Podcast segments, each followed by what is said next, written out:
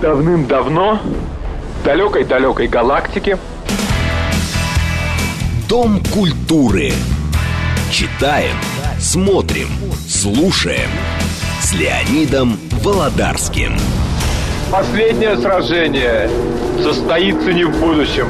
Оно состоится здесь, в наше время. Дом культуры Леонида Володарского. Программа предназначена для лиц старше 16 лет. Здравствуйте. Сегодня завершающая лекция беседа историка. У нас в гостях Евгений Белаш. Евгений, здравствуйте. День добрый. Мы э, слушали его лекции и беседы о теме Великой Отечественной войны в советском кино. Потом мы знакомились с отражением Второй мировой войны в западном кинематографе. Потом был современный западный военный кинематограф. И сегодня современное российское военное кино. Евгений, пожалуйста. Есть очень распространенное мнение. При СССР была великая цензура, поэтому тогда снимали одни шедевры, и их было очень много, и мы их постоянно пересматриваем. А сейчас нет цензуры, никто ничего не снимает, хорошего кино нет в принципе. Так вот, все эти пункты абсолютная неправда. Сейчас выходят книги, основанные на документах, и по ним мы можем установить, что было раньше, что есть сейчас. По пункту «Сейчас нет хорошего кино». Сейчас хорошее кино есть. Есть много и самого разного, наконец-то. Только за последние годы, например, о Великой Отечественной войне сняли такие фильмы, как «Подольские курсанты». Сняли необычный фильм «Красный призрак». Сняли фильм «72 часа».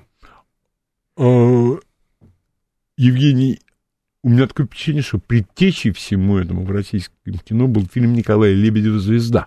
Да. Хотя это была переделка Старого великого фильма фильма, 47 -го года, но я хочу сказать, этим можно гордиться.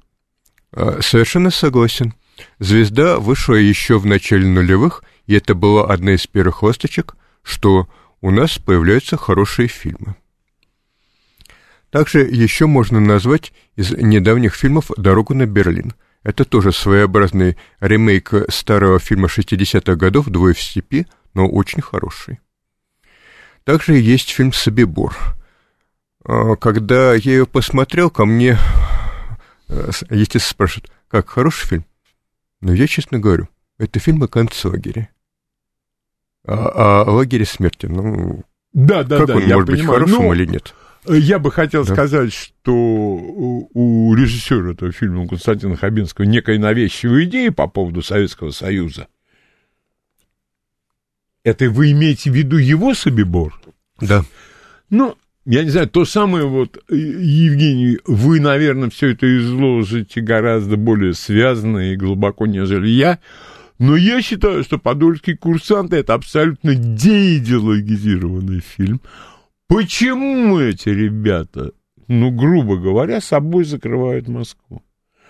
Почему люди, которые пришли им на смену в хороших полушубках уже, на грузовиках, почему они не отдают им честь, когда они там изранены, выху- отходят, наверное, на переформирование и прочее, и прочие, и прочие вещи, ну, вы же понимаете, Евгений, в деталях все дело. А когда, я надеюсь, вы сегодня и до этого дойдете, когда речь пойдет о фильме «28 панфиловцев», который прославляется чуть ли не на уровне броненосца Потемкина, Эйзенштейна. Надеюсь, дойдем. Вот, вот. Ну, извините, я вас перебил, пожалуйста, Евгений. Так вот, и сейчас у нас наконец-то снимается много хороших разных фильмов на разные темы. Например, недавно вышел фильм «Чемпион мира» о великом шахматном противостоянии Карпов-Корчной. Я этот фильм имел честь видеть, и он очень познавательный. У нас вышел сериал «Шифр» о группе а, женщин, которые во время войны работали в спецслужбах, а после войны используют свои навыки для раскрытия уголовных преступлений. Это великолепный сериал, вышел уже три сезона. Там блестящая воссоздана ретро-атмосфера, и сами женщины — это очень четыре разных характера. Передано великолепно. Угу. Мы и это можем снимать. Кроме и... того, у нас наконец-то выходят фильмы не только о Великой Отечественной войне, но и о других войнах. Например, «Турист», о наших советниках в Центральной Африке. «Гранит», о наших советниках в Мозамбике, причем не государственных, а коммерческих советниках, да, да, грубо да, говоря, ЧВК. Мы не боимся снимать на острые темы. Вышло целых три фильма «Шугалей». Они, конечно, очень разные по качеству, но сняты про вполне реального человека, нашего социолога, который в 2019 году поехал в Ливию и попал в местную тюрьму. И два фильма были сняты, когда Шугалей еще сидел в тюрьме и, как он потом сам говорил, эти фильмы помогли его из тюрьмы вытащить. А позже вышел уже и третий фильм. Он фэнтезийный, но там видно, что подвезли денег, сразу улучшилась картинка, сразу появилось множество техники, и э, фильм сыграл новыми красками. Евгений, я бы добавил, вы знаете, э, вот не только о Великой Отечественной войне, мне это понравилось. Это четырехсерийный фильм «Решение о ликвидации», о том, как ликвидировали Басаева. О, верю. Вполне Мне может быть... могут люди сказать, что это не так, то не так, третье не так и четвертое не так. Но, кстати говоря, нигде в мире на любую тему не снимают только шедевры, должны снимать и развлекательное кино. Совершенно верно, о чем говорил еще товарищ Сталин. В кино, а, по крайней мере, товарищ Сталин говорил, что картина дает возможность интересно, занимательно отдохнуть. Он это говорил о веселых ребятах. То есть еще товарищ Сталин понимал, что нельзя снимать одни только суровые драмы о войне. Должно быть и разнообразие. И сейчас, к счастью, это разнообразие есть. Например, Этерна о мире фэнтези. Да, там э, очень скучная заставка, там э, на зрителя вываливается огромное количество информации о мире, в котором, э, если он не читал, а как я не читал. Угу. Но, с другой стороны, там великолепная работа с антуражем. Там мы видим, что вот этот человек, он местный жрец. Вот mm этот он местный аристократ. Я не видел. Вот, вот этот молодой аристократ. mm И там mm каждому человеку продумывается даже одежда. Как он ее носит, почему она выглядит именно так. Вот тут видна, что называется, работа всей съемочной группы на экране. Снимать по американскому образцу, а американский образец, я что под этим подразумеваю? Добросовестно с нужным и с финансированием, которое не будет вызывать стыда. Ты можешь обойтись дешево и создать нечто похожее на ведьму из Блер за 40 тысяч долларов. Честь тебе и хвала. Но не надо ждать только шедевров. Совершенно верно. Если э, мы будем говорить о, извините, низменная тема абсолютно, мы будем говорить о доходах с кино, а это должно быть весьма осязаемо. Так вот эти вот доходы, они пойдут только в том случае, когда при равенстве качества американского и российского продукта, я подчеркиваю, равенство качества, вы на что пойдете? Я пойду на свое. Может быть, из любопытства, но только гляну потом американское. Но, но для этого надо качественно все делать. И более того, что меня отдельно радует, наше кино не боится, в отличие от современного Голливуда, ставить острые вопросы. Например, тот же «Майор Гром», тот же сериал «Чума», который выходил утром в газете и вечером в куплете. Что-то интересное, значимое произошло в новой серии, это обсуждают на фоне как бы средневекового города. Вполне на наши современные актуальные проблемы. Можно, оказывается, и так. Или сериал «Карамора». Это условно, опять же, фэнтезийный антураж в России условного начала XX века. Угу. Террористы, бомбисты, полицейские провокаторы, буржуи, которые сосут кровь трудового народа, и внезапно оказывается, что они в буквальном смысле сосут кровь трудового народа, то есть являются вампирами, поэтому того же Столыпина или государя-императора так трудно убить. Оказывается, можно и так снимать. И там как раз э, герой спрашивает, почему разгоняют мирный митинг, почему капиталисты жареют за наш счет. С другой стороны, там и террористы показаны как террористы. В какой-то веке неоднозначность персонажей. Или а, один из наших успешных а, фильмов за последнее время, причем успешных не только у нас, но и за рубежом, «Серебряные коньки». Добрая романтическая история в антураже слегка сказочного Петрограда, опять же, начала прошлого 20 века. Великолепный фильм. Отдельно я зауважал создателей после того, как прочитал, как они из реального Петрограда создавали немножко сказочный, благодаря современным технологиям. Да, у нас в нашем кино есть современные технологии, есть, есть хорошие актеры, и мы можем снимать кино на самые разнообразные темы. Мы можем снять Сталинград. Мы можем снять битву за Севастополь о Людмиле Павличенко. Мы можем снять Союз спасения о декабристах, где опять-таки поднимаются очень острые вопросы. Где... На этой площади русские люди убивают русских. Вот она трагедия. Пожалуйста. Голливуд таких тем последнее время боится, я надеюсь успеть рассказать почему. У нас появляется пусть дешевая, но интересная фантастика – как молодые и сильные выживут. У нас появляется фэнтези про древние времена, как скиф. Там великолепные костюмы, там очень антуражные герои, и опять-таки при первом взгляде мы понимаем, что вот этот человек, он князь, он и ведет себя как князь. Вот боярин, вот степняки, вот другие степняки и так далее. И там великолепное фехтование, помимо прочего. Мы можем сделать шпионский сериал, например, «Спящие». Мы можем сделать комедийный сериал «Почка» о коррумпированной представительнице пожарной охраны, которая просто гребет, грубо говоря, деньги себе лопатой, Чтобы делится с начальством. Сгорело. Да.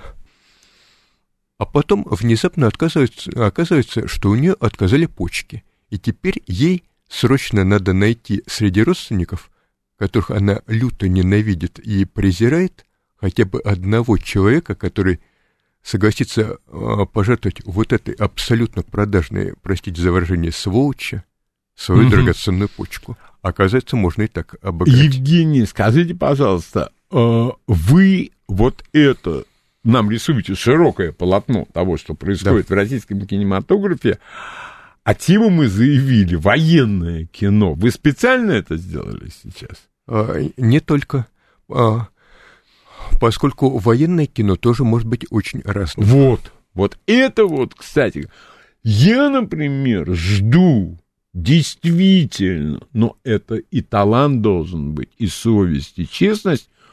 Люди, которые пошли на сотрудничество с немцами в лагере. Тут очень трудно. Конечно, после Бондарчука-старшего судьбы человека да, снять очень-очень трудно. Да, но вы рассказывали об этом да. фильме, это был первый да. Подобный фильм mm. на подобную тему. И тут э, очень э, интересный момент. Да, очень многие из нас любят кино. Но, как говорил один бывший директор студии Дисней Боб Айгер, между тем, чтобы любить кино и тем, чтобы управлять кинобизнесом, огромная разница. Кино, современное кино, это в первую очередь кинобизнес – это огромный конвейер. Допустим, я хочу, чтобы мне кто-то снял кино. Как у нас обычно представляют. Вот придет товарищ Сталин, взмахнет волшебной палочкой и будет любой шедевр на любую тему. К сожалению, так это не работает. И это не работало так нигде. Это не работало в царской России, это не работало при СССР, это не работает в Китае, и это не работает в Голливуде. То есть мы должны иметь наложенный конвейер. Вот у нас появляется сюжет, этот сюжет должен кого-то заинтересовать, а именно продюсера, который дает очень большие деньги. Потом мы этот сюжет передаем бригаде сценаристов, а не одному сценаристу, а целой бригаде. Они выдают нам сценарий, сценарий долго дорабатывается, потом начинаем готовить фильм. Если фильм хороший, масштабный, дорогой, его могут готовить к съемкам пару лет, как парк юрского периода. А, а так а, обычно и бывает. А снимать 2-3 года. Нолан или Оливер Стоун со взводом. Нолан Дюнкерк готовил четверть века, 25 лет. Он находил с этой идеей. Оливер Стоун с идеей взвода ходил почти 20 лет.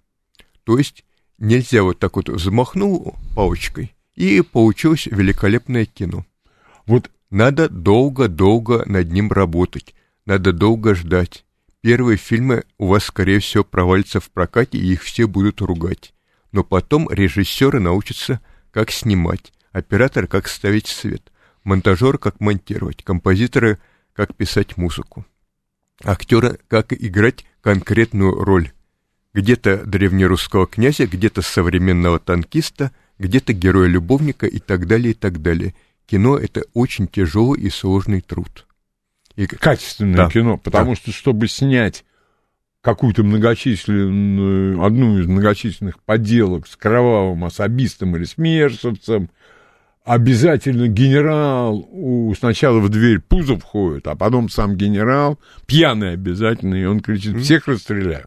Так вот, э, самое интересное, что последние годы с нулевых э, и а, особенно самые последние годы, 2017 и далее, 2020-2021, наше кино в этом плане ушло от штампов поздней перестройки и фильмов начала 90-х годов. Да, мы научились снимать качественное кино самых разнообразных жанров. Наконец-то. А как мы это научились делать? Продавая в том числе права на сетевые кинотеатры. На наших глазах в кино произошла целая революция. Старый Голливуд, к которому мы привыкли, который мы, кто-то его не любит, кто-то любит, но, оказывается, за последние годы старый Голливуд, то есть огромные киностудии, которые снимают фильмы для показа его в огромных кинотеатрах, он фактически на наших глазах умер. Есть такая книжка Бен Фриц «Битва за прокат». Он использовал... Вы ее в прошлый да, раз, по-моему, рекомендовали. Очень-очень советую. Там как раз показано, почему и как Голливуд перешел к штамповке, грубо говоря, франшиз. А именно фильмов по определенным торговым маркам. Вот у нас есть огромные комиксы Marvel, по ним мы снимаем огромное количество, создаем киновселенную. Угу. Работает огромнейший конвейер. А почему? Потому что сейчас в условиях э, кинопроката отбиваются только такие фильмы. На них идет зритель, он уже знает, что если он идет на фильм с названием, грубо говоря, Человек-паук, он там увидит Человека-паука. Ну, Если Но... он идет на фильм с названием «Форсаж 10», он там увидит героев, именно которых то, он любит он и заплатил. Знает. Именно, именно. Да, я не могу смотреть на Вина Дизеля. Потому я... что он для меня именно э, соответствует определению «если не умеешь играть, не играй». Вот. И э, самое... Э, вот, кстати, интересно, Джеймс Бонд я помню первые фильмы Джеймса да. Бонда, и для меня главный Джеймс Бонд, Роджер Мур, это самая ирония. И если мне кто-то начнет на э, голубом глазу говорить, ну у них же там генерал Гоголь из КГБ. Вы что, ребят, думали, они этого не знали? Но это самая ирония. А нынешний Джеймс Бонд мне не нужен за даром. Они серьезно все воспринимают и какие-то у них страшные террористы, этот, как его, Испан, Бардем. А, да. Он страшный какой-то совершенно террорист. Ну, я к чему говорю? Что в Бонде всегда есть... была самоирония, да. А, а сейчас ее нет. Значит, как это, как в одном известном анекдоте, значит так. И, и как раз Бен Фриц в своей книжке по в том числе краденным материалом со студии Sony, объясняет, как оно сложилось. В нулевые годы был огромный прокат DVD. То есть, если фильм провалился в кинотеатрах, Но он всегда мог э, на добрать DVD, свое на, телевидении, домашнее видео. На кабельном, именно, на именно. А потом рынок DVD внезапно рухнул. Более того, появились э, огромные зарубежные рынки, прежде всего Китай, особенно с выходом там «Аватара», когда в Китае бросились строить кинотеатры темпом 18 кинотеатров в день. И так Китай стал а, первым кинорынком мира. Поэтому внезапно оказалось, что надо подстраиваться под зарубежные вкусы, прежде всего под китайские. То есть надо снимать огромные зрелищные фильмы с простейшим сюжетом, который можно понять даже без субтитров. Это прежде всего комиксы, и это прежде всего торговые марки, как тот же Джеймс Бонд бесконечный, как тот же бесконечный Форсаж, как те же бесконечные перезапуски Терминатора, Парка юрского периода, Робокопа, Индиана Джонса и так далее, и так далее. Именно поэтому А, сейчас... кстати говоря, почему Да. не отснять новый эм, э, большой сериал, который будет называться «Рыбакопы», где все происходит где-то... Туда можно привлечь персонажей из «Поисках Немо». Ну, кстати, и Да. «Челюсти» очень бы акулу, причем акула какая-нибудь, которая потом преображается в человека. А тут это как раз э, вопрос кинобизнеса. Отобьется это в прокате или нет? Конечно. В нулевые годы рисковали. Можно было снять, э, скажем, четыре фильма с бюджетом 50 миллионов долларов каждый. Они разные, с разными сюжетами в разных жанрах. А сейчас студии не могут рисковать. Они берут один большой блокбастер стоимостью 200 миллионов долларов, а то Я и думаю, 300. 200 миллионов долларов, Евгений, не актуально уже. 300, 350, Именно, именно. 400. То есть современный Голливуд — это огромнейшие фильмы по 300 миллионов долларов. Более того, это фактически сериалы, гигантский сериал, как той же киновселенная Марвел. То есть у нас каждая серия стоит по 300 миллионов долларов. Или по 200. Звездные войны. Именно, именно. Это тоже франшиза. Ее буквально давят, как зубную пасту из тюбика. Потому что зритель знает, что такое Звездные войны, зритель знает, кто такой Индиана Джонс, зритель знает, кто такой Человек-паук, а кто такой Железный Человек, от которых в начале нулевых все студии отмахивались как от прокаженных, поскольку тогда комиксы провалились в прокате. Это еще один нюанс. Никто, никто в кинобизнесе ничего не знает и не может заранее гарантировать, какой фильм провалится, а какой нет. Это первый, как мне объясняли американцы, это первый голливудский принцип. Никто ничего не знает. Да, Потому что сколько угодно было случаев, когда и сценарий писали самые нужные люди, и самые популярные звезды были в главных ролях, и деньги давали, и фильм проваливался абсолютно безнадежно. именно. А потом, много лет спустя, оказалось, что, например, сейчас лучший фильм всех времен и народов по опросам зрителей это «Побег из Шоушенка». Но в свое время он провалился в прокате даже с крохотным бюджетом. Бывает и такое. Так бывает, например, что какой-нибудь там фильмец, Мгм. именно фильмец, это не фильм, у него рейтинг выше, чем у «Однажды в Америке» Серджо Леоне. Да, потому что Запросто. сейчас фанаты очень активно голосуют. И, И у к них нет сожалению, мозгов еще. э, Вот я бы рейтинги- позволил да. себе такое этнографическое замечание, что у них с мозгами не очень, в общем-то, хорошо. Ну, коли ты воспитываешься на ТикТоке, то тут уже логика, параллели. Они работают весьма с большим трудом. Новости на радиостанции «Говорит Москва». После новостей продолжим. Смотрите трансляцию программы на YouTube-канале «Говорит Москва». Читаем, смотрим, слушаем. Дом культуры Леонида Володарского. Наш гость, историк Евгений Белаш, рассказывает нам о современном российском военном кинематографе, но картина гораздо шире, чем разговор вот об одном жанре. Итак, как нам снять хорошее военное кино? Прежде всего, военное кино, скорее всего, будет очень дорогим. Техника, массовка, это сейчас стоит очень дорого. И компьютерные спецэффекты тем более. Э, Евгений, даже натурные съемки. Особенно, вот уже особенно. вот натурные съемки это уже серьезные бюджетные. А, средства. поэтому Голливуду проще сейчас воссоздать в павильоне на специальных экранах любую планету, чем выезжать, скажем, в Латинскую Америку, благо сейчас там просто уже опасно. В той же Мексике, в той же Колумбии. Поэтому фильм, скорее всего, будет стоить достаточно дорого, если мы хотим создать действительно что-то такое масштабное. Мы можем создать и достаточно камерную историю, как та же «Дорога на Берлин» — это история, по сути, двух солдат на фоне войны. Одного них хотят расстрелять за трусость. Можно и так. Но это надо уметь. И не факт, что на этот фильм пойдут. Как я говорил в начале передачи, цитируя одного директора компании Disney, любить кино и возглавлять кинобизнес – это большая разница.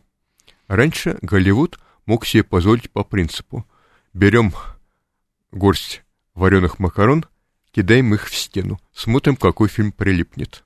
Ага, вот этот фильм принес прибыль. С падением дохода от DVD, с расширением зарубежных кинорынков, Голливуд уже не может позволить себе рисковать. 2016-2017 годы – это череда огромнейших провалов.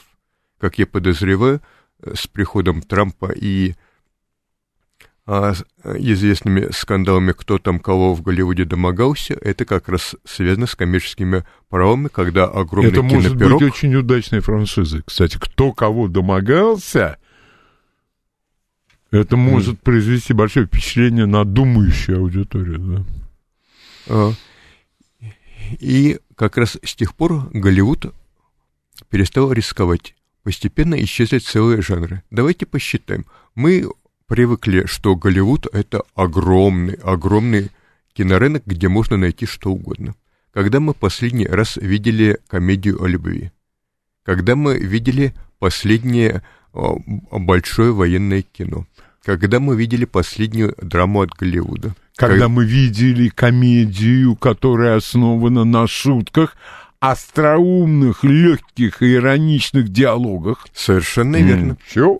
Фактически эти жанры просто исчезли. Они слишком рискованные в современной ситуации. Поэтому сделать как в Голливуде мы уже не можем.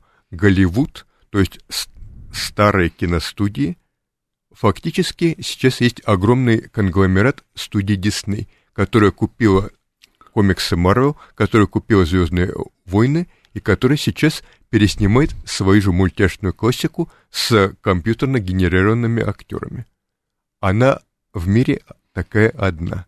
Она потратила миллиарды долларов, но зато обеспечила себе огромнейшую аудиторию фанатов комиксов, фанатов старых мультиков и, и фанатов Звездных войн. Из них она будет выжимать любовь, как пасту из тюбика, пока будет последняя возможность. Больше такой киностудии в мире нет. Остальным приходится идти на покон к сетевым кинотеатрам, таким как Netflix, Amazon, Hulu у нас кинопоиск. Забавно, что последнее прибежище независимого кино, последнее прибежище кино с оригинальными сюжетами, это, по сути, бывшее телевидение, бывший прокат чего начинал Netflix. Кроме того, мы должны учитывать, что кинобизнес – это крайне жестокий мир. Все хотят денег.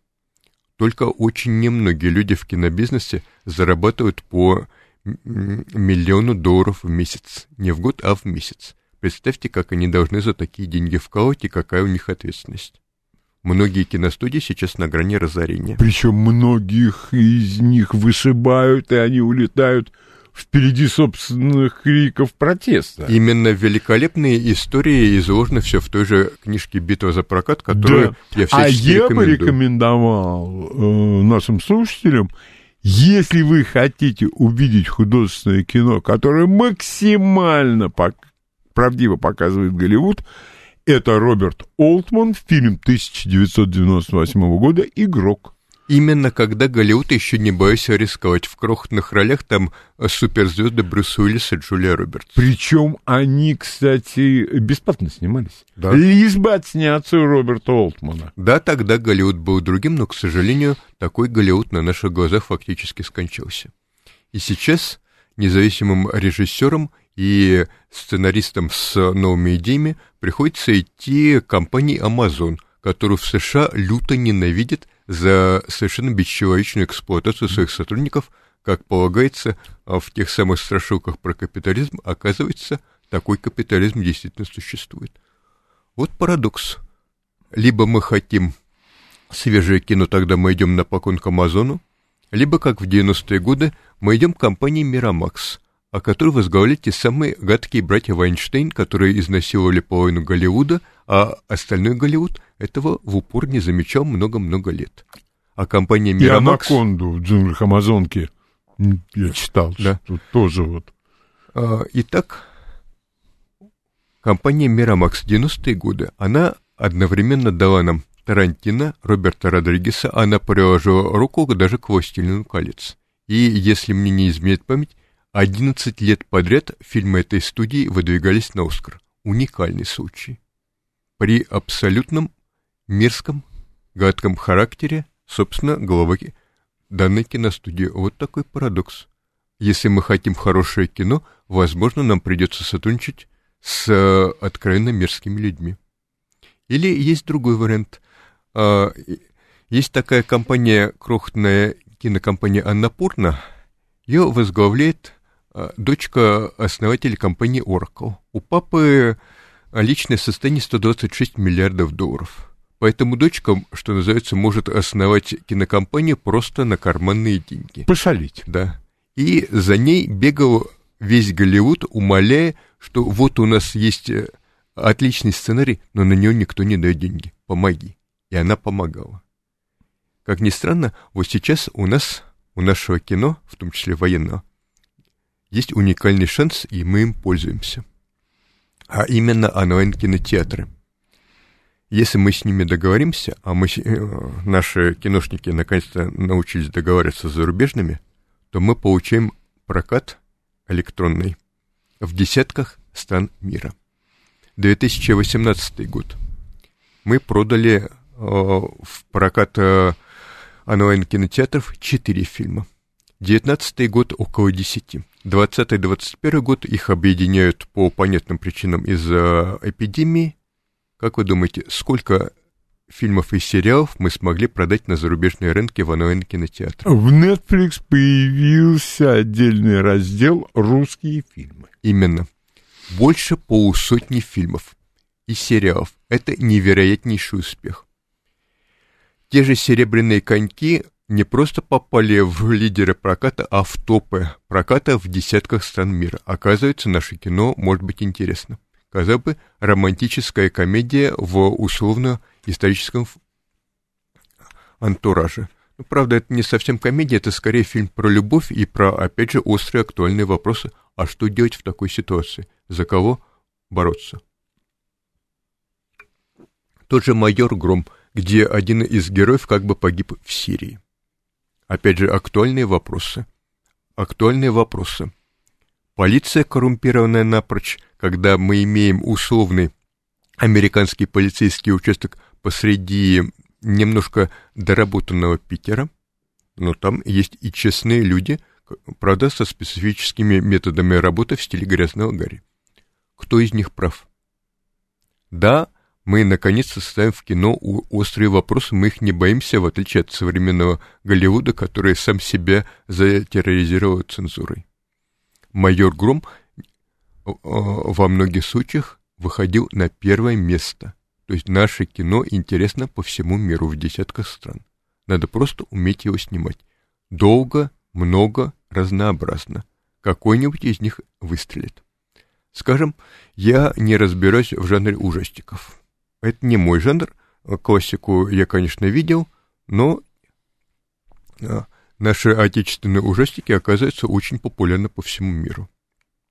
То есть наш национальный колорит все больше и больше привлекает внимание. И фильмы про любовь, как «Серебряные коньки», и «Майор Гром», и десятки других сериалов и фильмов, они сейчас актуальны, они нам приносят, нашим киношникам, реальные деньги, измеряемые миллионами долларов. Тут следующий вопрос, вопрос цены. Эта компания Disney может позволить выпускать фактически двухчасовые серии за 200-300 миллионов долларов каждая. При том, что там уже и актеры определены, и спецэффекты все подвезли, и съемочные площадки все уже расписаны. Посмотрим на бюджеты нашего военного кино. Как правило, это несколько миллионов долларов. Очень-очень масштабный фильм, как и «Викинг Козовского» 20 миллионов долларов. «Сталинград Бондарчука» — это 30 миллиардов долларов. То есть вы, выше уже некуда. Угу. По меркам Голливуда это одна десятая типового современного блокбастера. Одна десятая. Поэтому, когда у нас сейчас зрители принято ныть, ну вот сделайте как в Голливуде, простите, но там и бюджет должен быть как в Голливуде. То есть 300 миллионов долларов за серию Нет. двухчасовую. Или тогда делайте 41-й, предположим. Да-да-да. э, где двое, какая-то там еще 10 человек статистов, Именно, и именно. все это снимается где-то или в павильоне, Да, или вокруг павильона на натуре, то есть по одежке протягивает ножки. именно. А сейчас я хочу сказать, просто я много достаточно смотрю разного кино, ты дрянь не продашь. Именно. Это должно зацепить. Вот когда говорят, ну ведь за 40 тысяч сняли «Ведьму из Блэр». Это был один раз. Да, более, Это исключение, которое подтверждает правило. более того, рекламный бюджет у нее был несколько миллионов долларов, о чем мы забываем. И это было 20 лет назад, Голливуд тогда был совершенно другим. Тогда, например, на Китай никто даже не смотрел, а сейчас это крупнейший кинорынок. Вообще он обогнал даже американский кинорынок в прошлом году. То есть, если мы хотим снимать качественное кино, мы должны закладываться на много-много лет вперед, как китайцы. 70-е и 80-е годы. Будущие суперзвезды китайского кино Чинь Кайге и Джан Имоу, они пострадали во время культурной революции. Один из них обличил отца, а другой уехал на перевоспитание в деревню. Казалось бы, полнейшие диссиденты, почти враги народа, да кто ж таким людям дает кино? Ну, то есть стандартные обличения а, наших а, кинодеятелей. А китайцы им поверили. Дали возможность снимать кино. Многие фильмы запрещали, как ни странно. А потом китайцы разрешили прокат бездуховного американского Голливуда. И оказалось, что Голливуд приносит Китаю огромнейшие деньги. Можно строить новейшие кинотеатры, особенно IMAX, и оттуда, что называется, хлынула просто река. Ну, китайцы строят суперсовременные студии. Именно, именно на деньги, много-много лет собирая сливки от проката бездуховного Голливуда, Я видел несколько Да. китайских боевиков. Простой сюжет. Ну, сказочка, конечно. Бывший китайский спецназовец, который работает в какой-то компании строительной, по-моему, в Африке. а, А это, по- э, это, скорее всего, «Война волков» с Джеки Ву, который сейчас внезапно стал суперзвездой. Дальше э, вестерны китайские, Да. когда китайские партизаны э, где-то в неопределенных местах, то ли степь, ну и пустыни, и лес есть, они борются там э, с бандитами. Бандитами, китайскими какими-то бандитами. Да. И я хочу сказать, то, что я видел, на один раз, ура, Да, совершенно верно. И китайцы много лет работали, прежде чем повысить качество своих фильмов. Например, фильм «Бомбардировка» с Брюсом Уиллисом, как приглашенной звездой. Там спецэффекты без слез не взглянешь, а фильм стоит 150 миллионов долларов. Даже так может быть. Мгм. Более того, этот фильм китайцы просто выкинули на помойку, поскольку главная актриса позволила себе мухлевать с налогами. Мы можем себе позволить выкинуть фильм за 150 миллионов просто на помойку. Это... Для этого надо иметь китайский кинорынок, который в прошлом году собрал больше 7 миллиардов долларов. У нас в 2019 году кинорынок, у нас и страна в 10 раз, грубо говоря, меньше Китая по населению, и кинорынок, как ни странно, кинорынок э, по соотношению даже лучше. У нас больше 800 миллионов долларов, у китайцев 7 с небольшим миллиардов. То есть... 10 раз, грубо говоря. Да, но при этом э, по соотношению населения и кинорынка наше кино на душу населения получается ходит даже больше китайского. Определенные шансы у нас есть.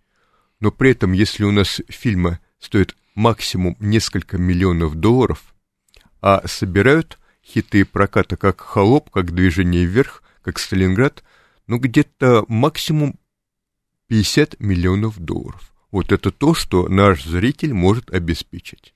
Как зарубежным фильмам, так и отечественным. Ну, у меня большие претензии да. ко всем этим фильмам. Если мы говорим, что кино — это заработок денег, отлично. Но почему же на лжи-то все строить? Потому что движение вверх, ну ладно, я знал кого из людей, которых mm-hmm. показывают в этом фильме, опять же, как говорится, э, когда товарищ Сталин смотрел фильм «Ленин» в 18 году, угу. он встал в конце, вышел со словами «не так все это было», угу. «не так». Ну да. и люди забеспокоились.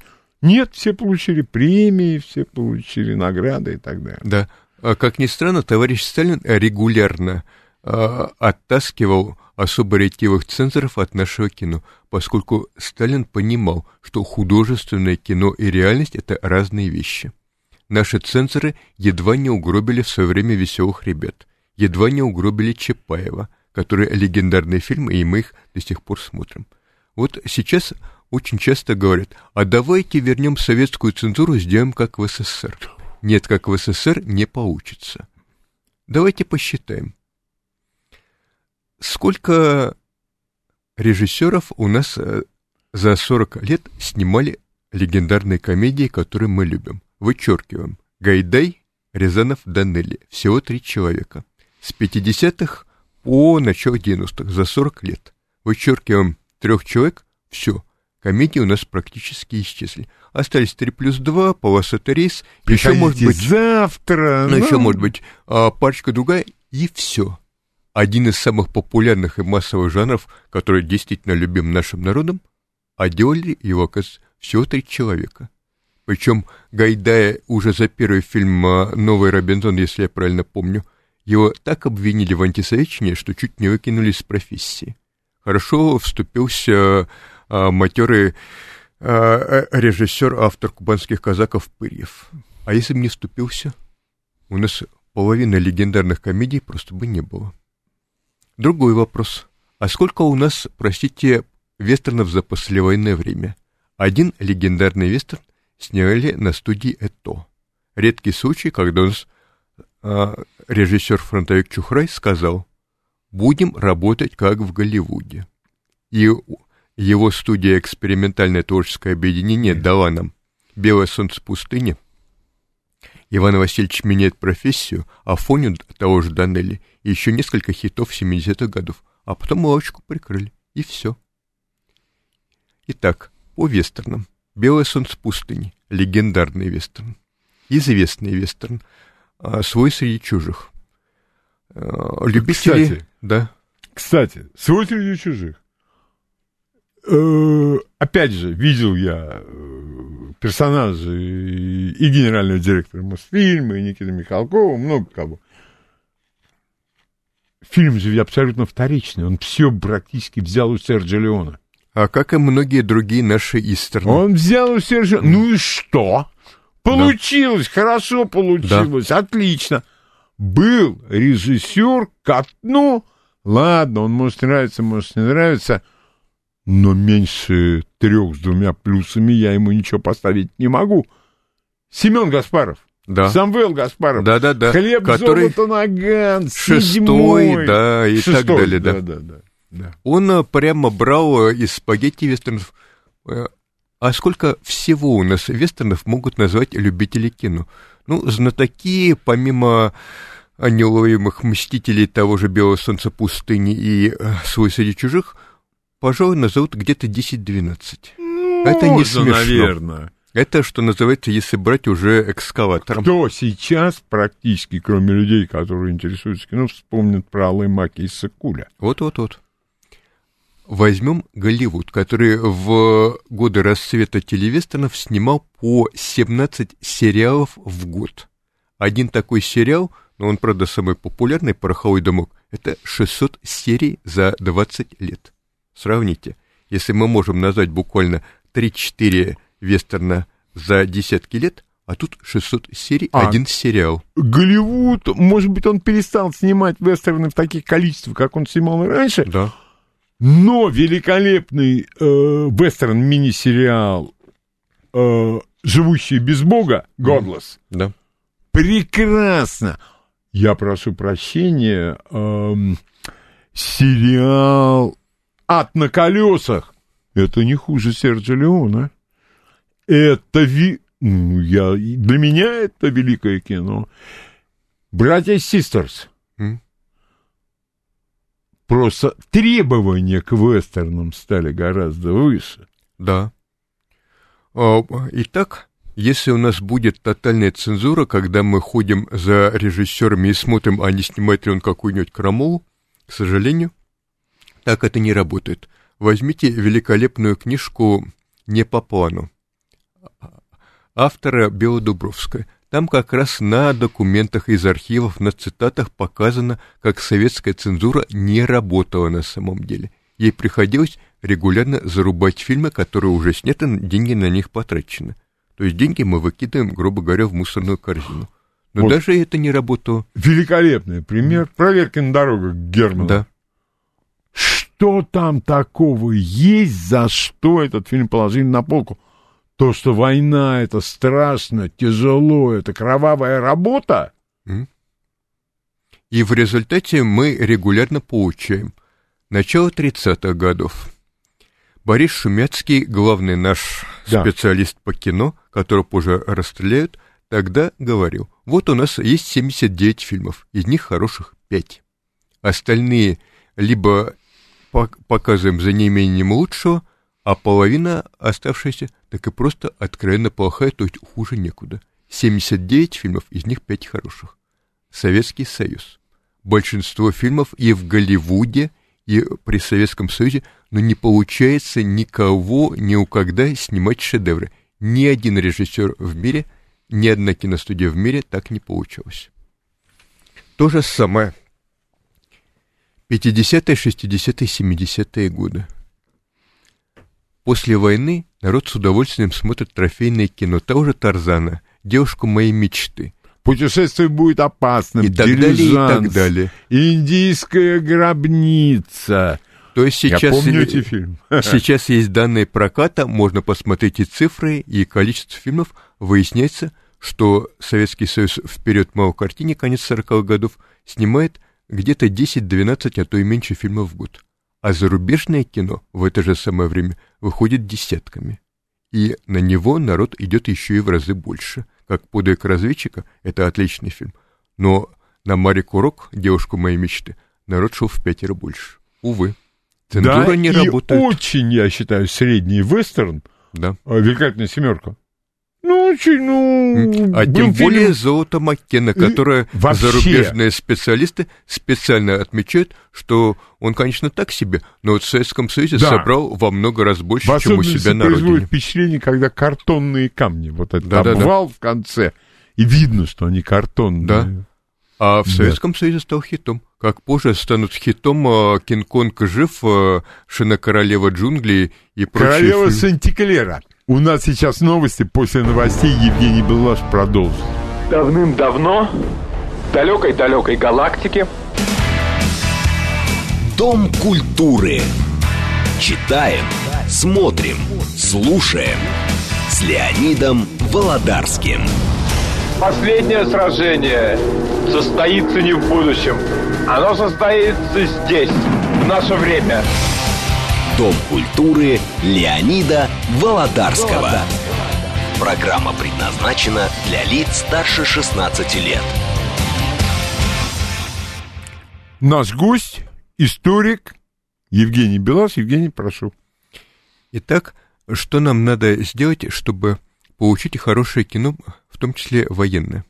Надо доверять создателям. То есть их, конечно, стоит контролировать, но прежде всего стоит доверять. Иначе мы получим современный Голливуд, где все выискивают, кто где что написал в Твиттере 10 лет назад, кто не так посмотрел, а целые жанры просто исчезли, поскольку они слишком опасны, они не отбиваются в прокате. Посмотрим на наше кино. 90-е годы. «Брат и брат 2». ДМБ. Тогда на них смотрели косо, но эти фильмы вошли в золотой фонд, цитаты из них запросто узнаются. 2000-е годы. Та же звезда. И старая звезда хороша, и новая звезда хороша. По-своему. Тогда я постепенно начал верить в советское кино, э, в отечественное кино. 15 лет назад я бы не поверил, что наше отечественное кино может по спецэффектам, может по качеству, по сюжету, по картинке, по актерской игре превзойти современный Голливуд. Сейчас я вижу. Сейчас наше отечественное кино в самых разных жанрах выступает как минимум не хуже, а то и лучше. Мы не боимся задавать острые вопросы. Мы не боимся показывать э, разные точки зрения на одну и ту же проблему. Причем э, в самых разных фильмах, от майора Грома до чемпиона мира, мы не получаем однозначного ответа, так кто же из них хороший. У каждого могут быть свои герои.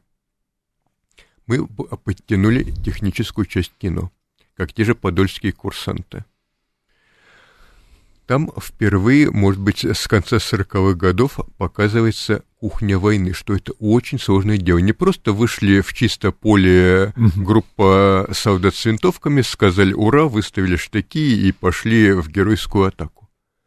Должна работать и разведка. Вот показывается Старчак э, с Том Меганом. Вот пролетает истребитель, он работает на общую картину. Вот выехали «Катюши», нанесли залп – по обнаруженной разведке цели. Вот показываются курсанты. Это будущие офицеры. Вот опять же трагедия войны. Офицеры — это даже не золото, это платина. Но немцы прорвали фронт и идут к Москве. Если мы курсантов будем продолжать обучать дальше, им некому просто будет командовать. Война будет проиграна вот здесь и сейчас. Поэтому мы бросаем курсантов как э, элитную пехоту. Вот курсанты прибывают э, на то место, где должны быть укрепления, а укрепления еще не готовы. Почему? А, а их строят-то гражданские, буквально голыми руками. Да, и ничего нет. Да. Ни бронедверей, ничего. Именно. И вот у нас показывает, что, оказывается, победа достигается очень-очень большим трудом, что нужны длительные тренировки. А, э, редкий случай в нашем кино показывается, что, оказывается, когда солдаты едут на фронт и ожидают подвигов, их могут просто разбомбить в эшелоне, и они погибнут, даже не увидев вблизи ни одного немца. Это тоже честная картина войны. А режиссера Угольникова принято ругать. Ну как может клоун снимать о войне? Не, не, Вы это Юрию все Никульну расскажете. Это все... Надо быть честным. Он не до конца честен. Я считаю, это может быть и не намеренно. Потому что такие люди ходят по нужным коридорам, они слышат нужные разговоры, и в конце концов принимается решение, а без этого мы обойдемся. Пожалуйста, А, но Евгений. Тем, но тем не менее, сама картина войны, насколько она сложная, многослойная, Ну, показана великолепно. Мы не можем это сравнивать с тем дерьмом, который о войне Великой Отечественной, который нас пичкали многие-многие годы во многих экземплярах. Да. И, к счастью, сейчас нам пора уже отвыкать от того, что отечественное кино по определению дерьмо. И, кстати говоря, есть свои замечания и к э, Брестской крепости, Да, и к подольским курсантам. конечно. А, сразу все не меняется. Э, Должны быть переходные картины. Их А, должно быть много. Сколько-то их должно быть, и просто я не знаю. Но когда речь идет вот это вот, извин- прошу прощения, фальшивка, типа 28 панфиловцев. Вот это я не понимаю ни одного красного знамени. А чего? За что они воюют? За Россию? А тут, прежде всего, если мы уж говорим о 28 панфиловцах, прежде всего не надо врать. Вот. А здесь, э, ну, я даже не понимаю. Есть историки, которые специально публично собирали на этот фильм деньги именно как историки.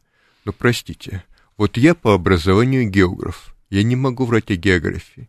Я в своей жизни много кому врал, я врал в детстве родителям, я бывало врал друзьям, ну, жизнь, она сложная.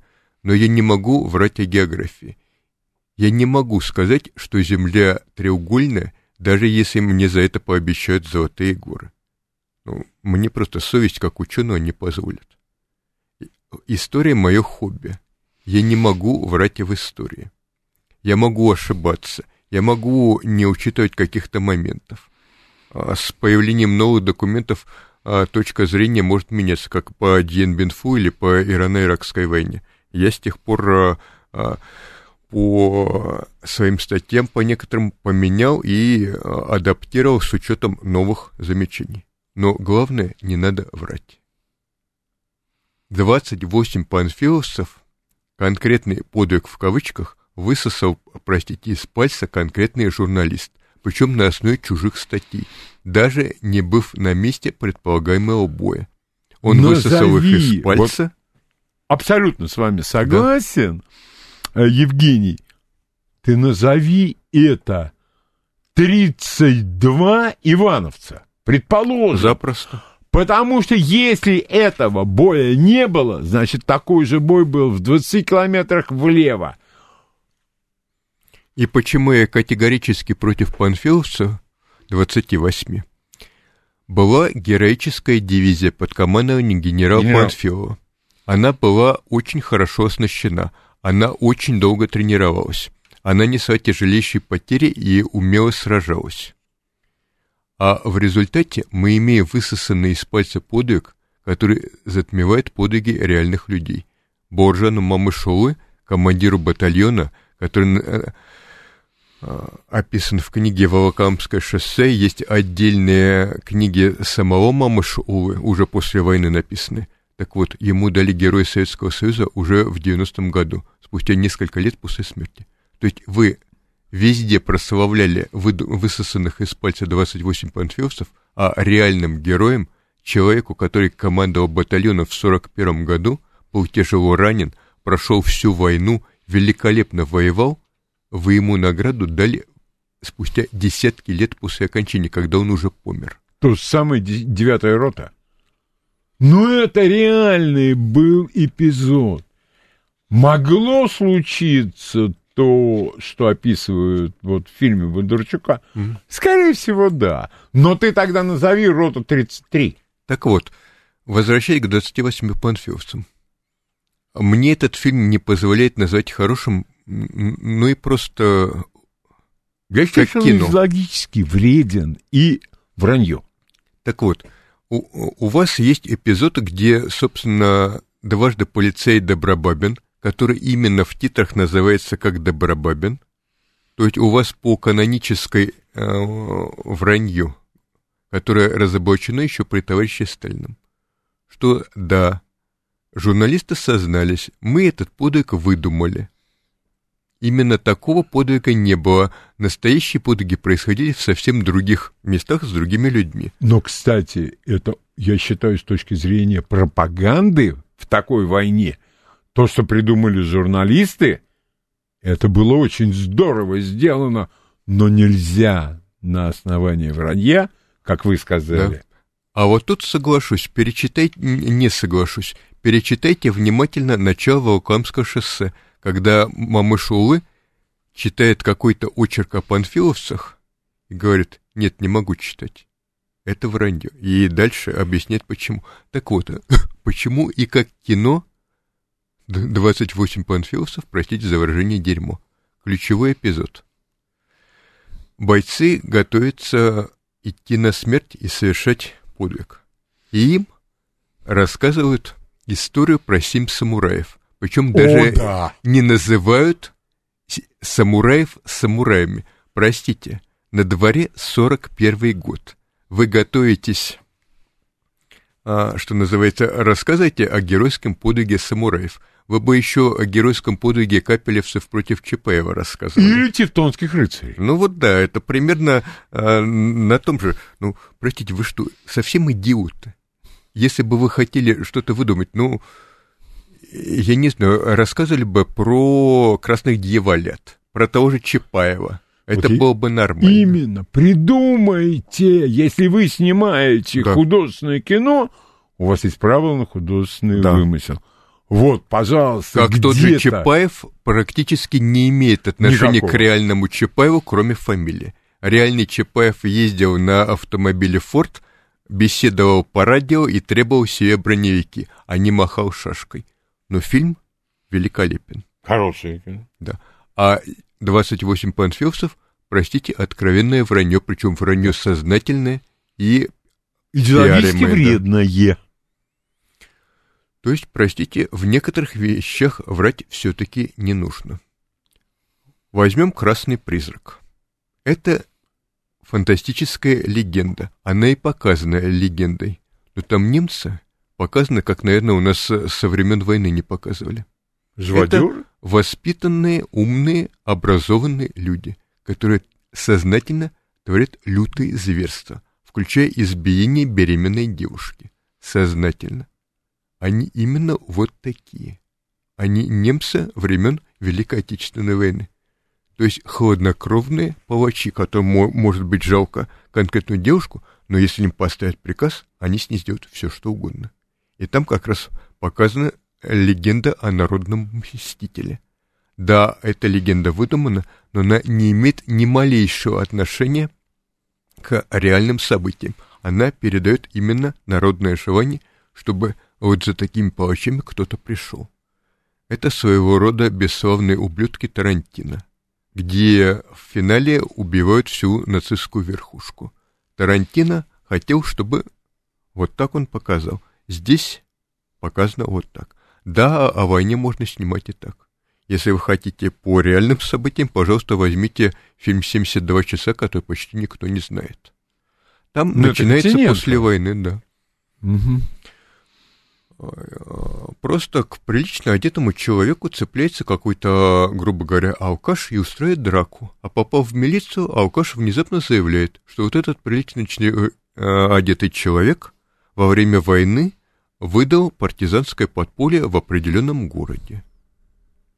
И следовательница, усталая женщина, у нее есть 72 часа, чтобы разобраться, кто же из них говорит правду. А, нет. Великолепный детектив. Всё, Его, я перепутал, прошу прочения, не А. видел. Не видел обязательно. А, его, к сожалению, вроде бы даже до сих пор нет в качестве, но мне повезло его увидеть в кинотеатре. А, Я мгм. поверил и пошел на отечественное кино. И не зря. Это великолепный фильм. Более того, по истории гибели конкретного подполья. Оказывается, можно снять и так. Оказывается, можно снимать не только о Великой Отечественной, как тот же фильм «Турист» о наших советниках в Центральной Африке. очень качественное кино. Да, более того, оно снято буквально по горячим следам. Если я правильно помню, там а, события фильма это зима 20-21 года, а фильм вышел весной. И там наглядно показано, что такое Центральная Африка.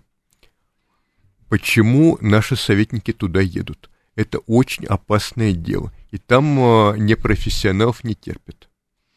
Там великолепно показаны местные. Вот в Голливуде, как правило, а местные жители, начиная с Черного ястреба, это такая толпа компьютерных героев-зергов. То есть Не, просто не, не, безликая есть масса. еще да. те, кто просвещенные, умные, они любят американцев. Именно, именно. Вот. А здесь а, даже местные показаны, что вот у них есть определенные группировки. У каждой группировки свои задачи, своя цель. Они тоже отличаются. И местные актеры там отыграли великолепно. Более того, фильм снимали в Центральной Африке, в одном из самых опасных мест мира. И техника там показана, и пейзажи великолепно сняты, а это очень трудно. Вот, просто перед вами пейзаж, попробуйте снять его так, чтобы это было интересно. И, И- там отдельно я бы добавил, как великолепно вводят в курс дела, где что происходит. просто картошкой компаса показывают. Ага, вот это место здесь, вот это место там. Великолепно. И хорошо, что такие фильмы э, за последнее время сняли несколько.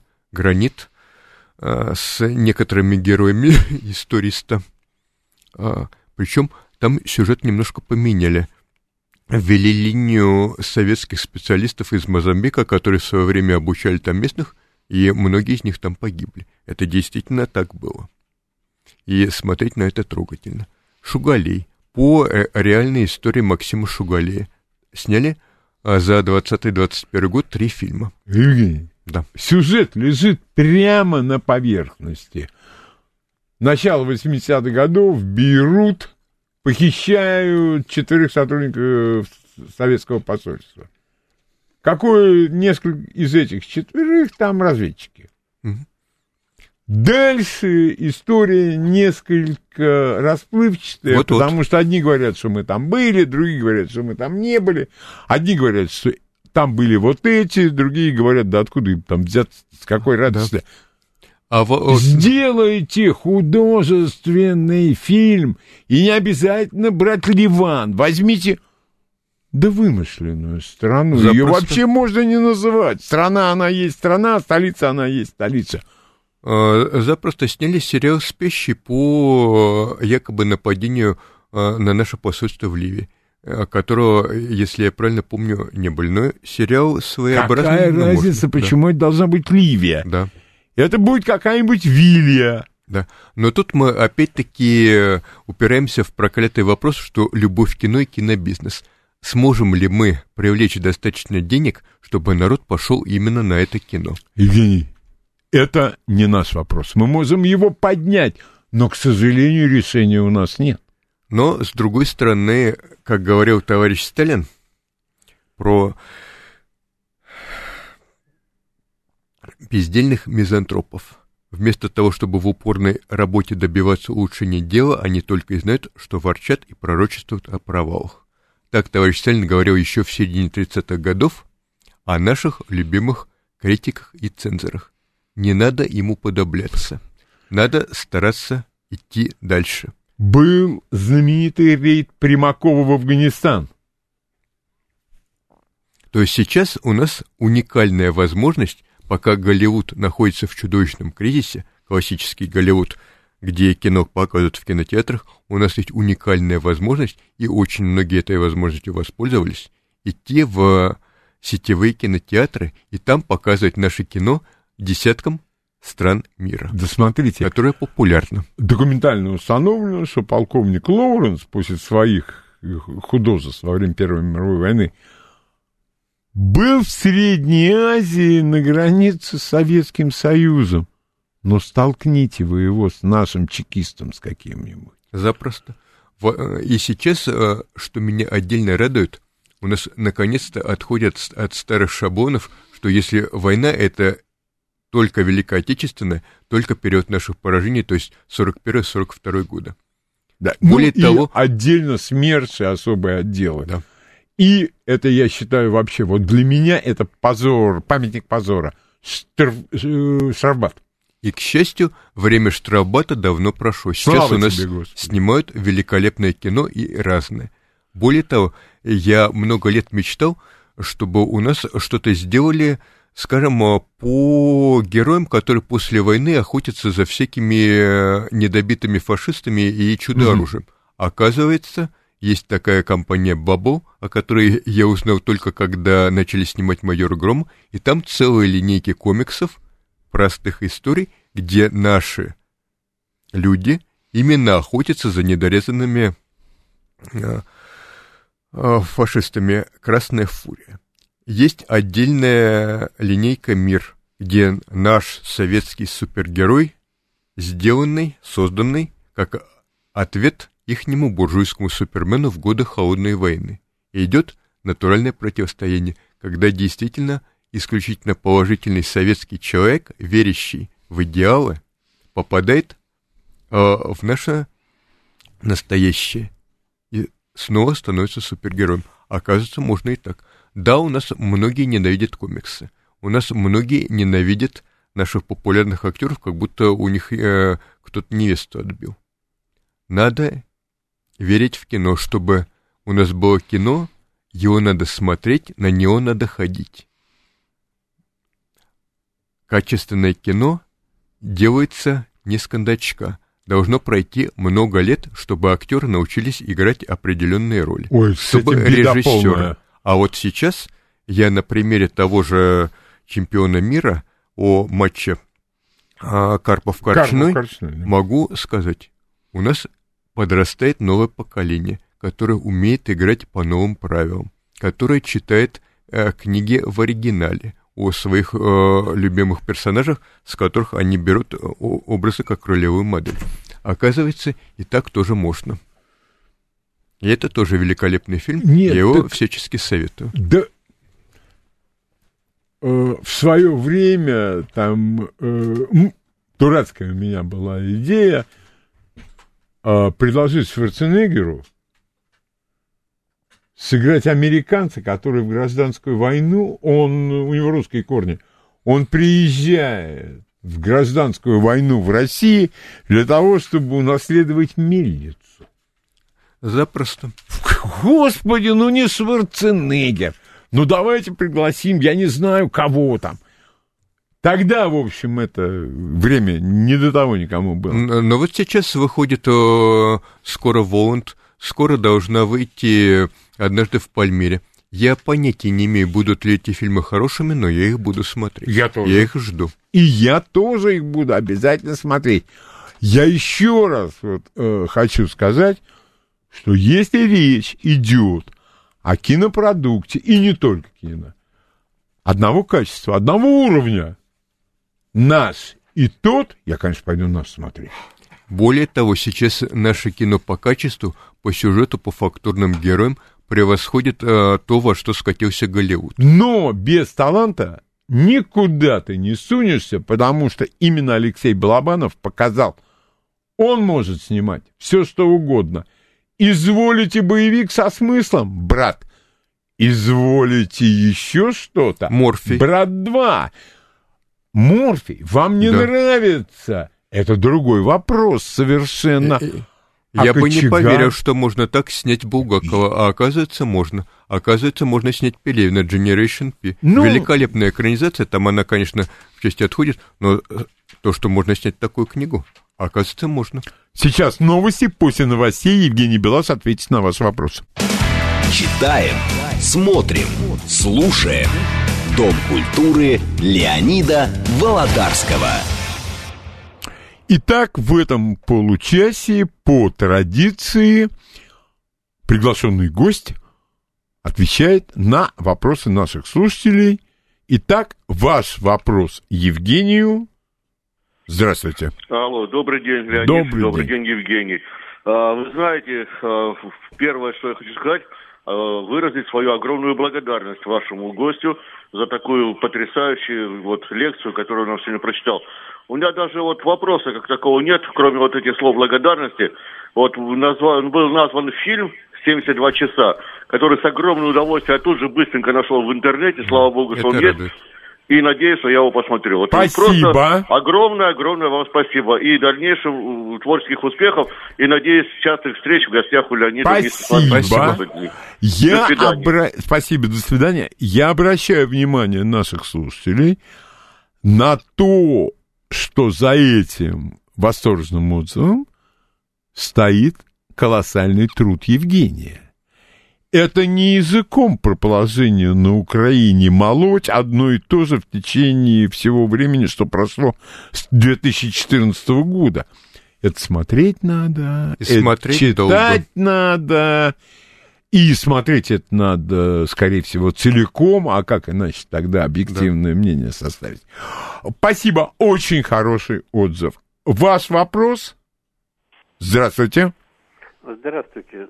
Скажите, пожалуйста, что вы можете сказать о фильме «Ржев»? Вот моя мать с младшей сестрой всю жизнь прожила в оккупации на оккупированной территории. И они, как все пережившие войну, мало любили говорить о войне, но кое-что все-таки рассказывали. О том, как, например, финны грудных мла- э, младенцев разбивали головы. О, а Спасибо. И другие Спасибо. ужасы. У- у- Я у когда Ржев, посмотрел этот фильм, пришел Так, домой со слезами на глазах. Да, Я спасибо понимаю, большое. что некоторые А, об этом фильме я, к сожалению, ничего не могу сказать. Я очень придирчиво выбираю современное военное кино, поскольку и снято много, и сейчас, наконец-то, есть возможность выбора. По тем отзывам, а, которым я доверяю, пока я не тороплюсь этот фильм смотреть. Недавно а, я выбрал, скажем, фильм «Скиф», который абсолютно фэнтезийный, но, тем Да. не менее, он качественно снятый. Другой пример — «Вампиры средней полосы». Я никогда бы не поверил, что буду смотреть наш отечественный сериал, тем более о вампирах, но он качественно снят. Там великолепный характер, причем из разных эпох. Вот это я иду и смотрю. Ну, здесь я тоже. Я, по мнению людей, которым я доверяю, и когда я прочел отзывы о Ржеве, я понял, что лучше в другой раз как-нибудь там. То есть сейчас у нас есть возможность выбора, но а, доверять стоит прежде всего все-таки себе. У нас а, принято а, клеймить отечественное кино, говорить, да я потом посмотрю разгром его на Ютубе. Простите, так вы любите кино или разгромы его на Ютубе? Это все-таки разные Нет, это вещи. совершенно разные А, вещи, как абсолютно. а, показано советским кино, как а, доказывает сейчас современный Голливуд, докопаться можно вообще до любого фильма, до любого персонажа, до кого угодно. Даже к признанным шедеврам и советского, и мирового кино. Не надо уподобляться, как а, говорил товарищ Сталин, бездельным мизантропом. Пожалуйста, ваш вопрос Евгению. Здравствуйте. Здравствуйте, Леонид. Да, здравствуйте, пожалуйста. Илья беспокоит из Москвы. Да. Благодарим вам за замечательный эфир. Э, Вчера с женой, благодаря вашей рекомендации, пересмотрели, не отрываясь, лучшие годы нашей жизни. Благодарю. По нашему кино хотелось бы узнать ваше мнение ведущего по двум нашим фильмам «Единичка» и «Бессмертный эшелон». Очень, как сейчас говорят, зашли. Спасибо. Э, Единичку все никак не посмотрю. Дело в том, что военное кино, как правило, тяжелое, но когда-нибудь я этот фильм все-таки посмотрю. А Я предпочитаю, поскольку постоянно собираю материал о войне, что-нибудь радостное, поэтому современные фильмы о войне смотрю редко, но вот этот фильм я собираюсь посмотреть, он меня, э, насколько я помню, заинтересовал, и позже э, я о нем все-таки отзовусь. А второй? А Бессмертный «Бессмертный эшелон»? эшелон, а, честно говоря, а, не помню, чтобы его сюжет меня чем-то заинтересовал. Возможно, я ошибаюсь. Тут еще стоит учитывать конкретно а, то, что мне понравился, и это хороший фильм, это совершенно разные критерии. Конечно, конечно. Пожалуйста, ваш вопрос гостю. Здравствуйте. Доброго дня, Леонид. Спасибо вам огромное за такого прекрасного гостя. Столько полезной информации. Просто голова кругом. Спасибо, спасибо. Да, да. Огромное еще раз спасибо. Вопрос такой. Мнение вашего гостя и, возможно, ваше про э, старую трилогию про резидента. Ну, возвращение резидента, судьба резидента и так далее. Кроме того, что там прекрасный актерский состав, Мгм. все-таки хотелось услышать мнение профессионала. Спасибо. А, классика, спасибо. а, шпионское кино не предмет моей специализации, но это, конечно, классика советского кино. Там великолепный Жонов, а, но, к сожалению, а, там есть и минус, а именно очень-очень мало. Сколько там а, десятков лет снимали трилогию о Резиденте? Очень.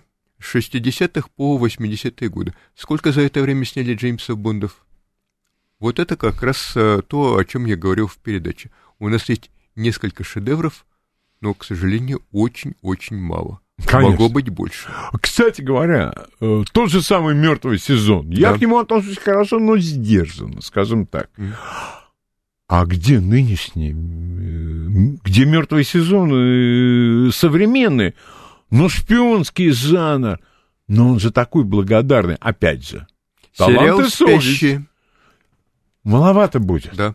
Ну, Евгений. а, что называется, дорогу осилит идущий. Да. Если мы хотим, чтобы наше кино было хорошим, его надо смотреть, смотреть самим, смотреть целиком, смотреть в хорошем расположении духа, а не как у нас идут как на плоху. Ой, я пойду смотреть э, отечественное кино, ой, какой я плохой, ой, какие все плохие. Нет, так не надо. Тогда вы получите, э, наконец, истинные эмоции, а не то, что вы себе накрутили. Пожалуйста, ваш вопрос. Здравствуйте. Здравствуйте, Здравствуйте Леонид. Здравствуйте, Евгений. Э, прослушал практически весь цикл Евгения. Спасибо большое. У меня вопрос следующего характера. В одной из первых передач вы акцентировали э, фильм «Шел или был четвертый год войны», вот, по которому вы сказали, что вы даже не смогли досмотреть. Я нашел этот фильм, пересмотрел, и, и если честно, в этом фильме какая-то А, конченность. Вопрос, пожалуйста. И еще А. раз фильм. Повторите его название, пожалуйста. Был четвертый год войны. Спасибо. Э, Если я правильно помню, это э, фильм про наших разведчиков в категории кино и немцы. Ага. То есть э, типичные фильмы конца 70-х, начала 80-х годов, когда наши люди отправляются в тыл и в, в тыл к немцам, и э, весь оставшийся фильм э, бродят по лесу и изображают э, крутых разведчиков. По сравнению с обоими фильмами «Звезда», по сравнению с фильмами э, «Разведчики» э, Леонида Быкова «Небо и земля». Это просто абсолютно проходимый А, Евгения, мы все-таки не упомянули, забыли в августе 44-го. Книга все-таки лучше. Это Да. уже другое. Как сейчас принято говорить, но Да. вполне, я считаю, он соответствует. Или вы не согласны? Ну, пожалуй, именно как экранизация все-таки не дотягивает, но попытка э, снять просто фильм о войне, ну, э, это было начало нулевых, как, как тогда могли, как сделали. К счастью, сейчас у нас именно за счет накопления опыта наконец-то понимают, как снимать кино о войне, как снимать боевую фантастику. Например, тот же «Аванпост», начальные сцены там совершенно бредовые, просто до хохота, на мой взгляд. Но финальная сцена, скажем, э, с проездом реальной бронетехники сквозь толпу зомби-самоубийц, шахидов, которые прыгают на них с с взрывчаткой, а покажите современный голливудский боевик, киношный, на ту же тему, где бы сняли лучше. «Армия мертвецов» хуже. «Тройная граница» гораздо хуже нашего туриста. Ну, может быть, там И ходячие «Бессмертная мертвецы, гвардия». но Ну, шибко долго. Вот в том-то и дело. Да. Не говоря уже о приключениях сюжета, э, э, где э, несколько зомби спокойно забарывают современный танк. Ну, Увы. они такие. Увы. Ваш вопрос Евгению. Здравствуйте. Э, Здравствуйте. Э, Да, действительно, Евгений хорошо подготовился. Я несколько фильмов записал, чтобы посмотреть, да. Интересно. Вот единственный момент, э, когда вы стали говорить о панфиловцев, вот я не понял, то ли вы осуждаете... Алло. Да-да-да, мы вас слушаем. Э, То ли вы осуждаете э, фильм, то ли вы, э, как сказать, э, не верите в подвиг э, панфиловцев, потому что э, журналист видел взвод, 28 человек. Рядом, рядом справа, слева еще взвода э, воевали. Вот что он видел, он то и описал, вы понимаете? Вот я спасибо. так понимаю. А, тут Да, понимаете, спасибо. какое дело? Журналист не видел взвод. Он даже не был на поле того боя, который вы- выдумал из пальца.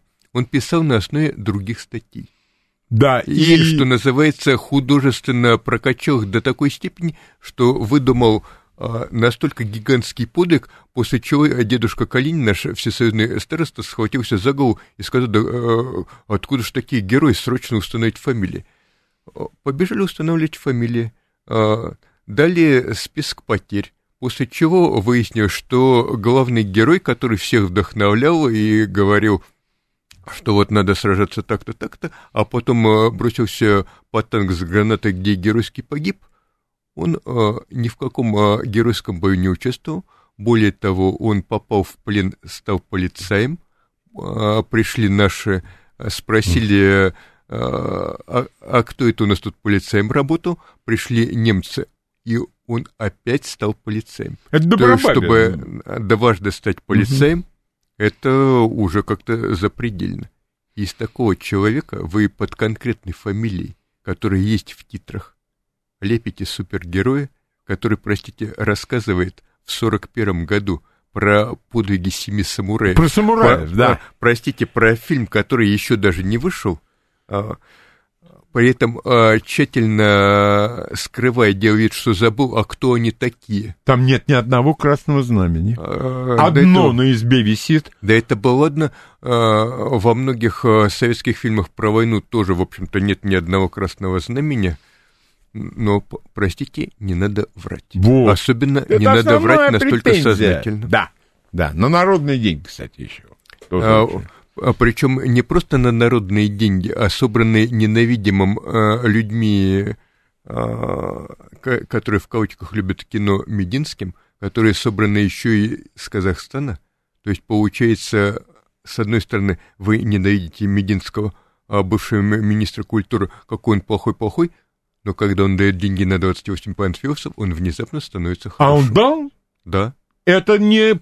Значит, это не народный проект целиком. Вот в том-то и дело. Даже здесь вы наврали. Основная часть денег от Министерства культуры Всё и понятно. от Казахстана. Причем у Казахстана есть отдельный сериал, и здесь создатели опять наврали. Вы говорили, что это первый фильм о, о панфиловцах. В Казахстане сняли сериал «Боржан Мамышовы», а в 60-е годы сняли фильм, если я правильно помню, «За нами Москва», где старенький э, актер в роли Мамыш Улы ходит по мирному Советскому Союзу и в кинотеатре смотрит, как э, советская зенитная ракета выносит американский самолет над Вьетнамом. Правда, фильм, ну, это был конец 60-х годов, как смогли, так смогли, но вот эта сцена там великолепная. Мгм. Пожалуйста, ваш вопрос Евгению. Здравствуйте. Здравствуйте. А, Вы знаете, я хотел бы обратить внимание, э, лет 10 назад прошел совершенно удивительный сериал, к сожалению, незаметно. Назывался «Последняя встреча». Вот это один из лучших сериалов о истории наших спецслужб на, на переломе 90-х 2000-х. Фактически это история одного вы- выпуска разведшколы, где великолепно показано и э, мужество, и предательство, и вот это вот весь проход через 90-е годы. Там Мгм. очень хороший актерский состав. Там и Спасибо. Бар- Спасибо. Поэтому очень рекомендую. Большое, Большое спасибо. спасибо. Спасибо. Пожалуйста, ваш вопрос. Здравствуйте. Да, здравствуйте. Здравствуйте. Спасибо за передачу.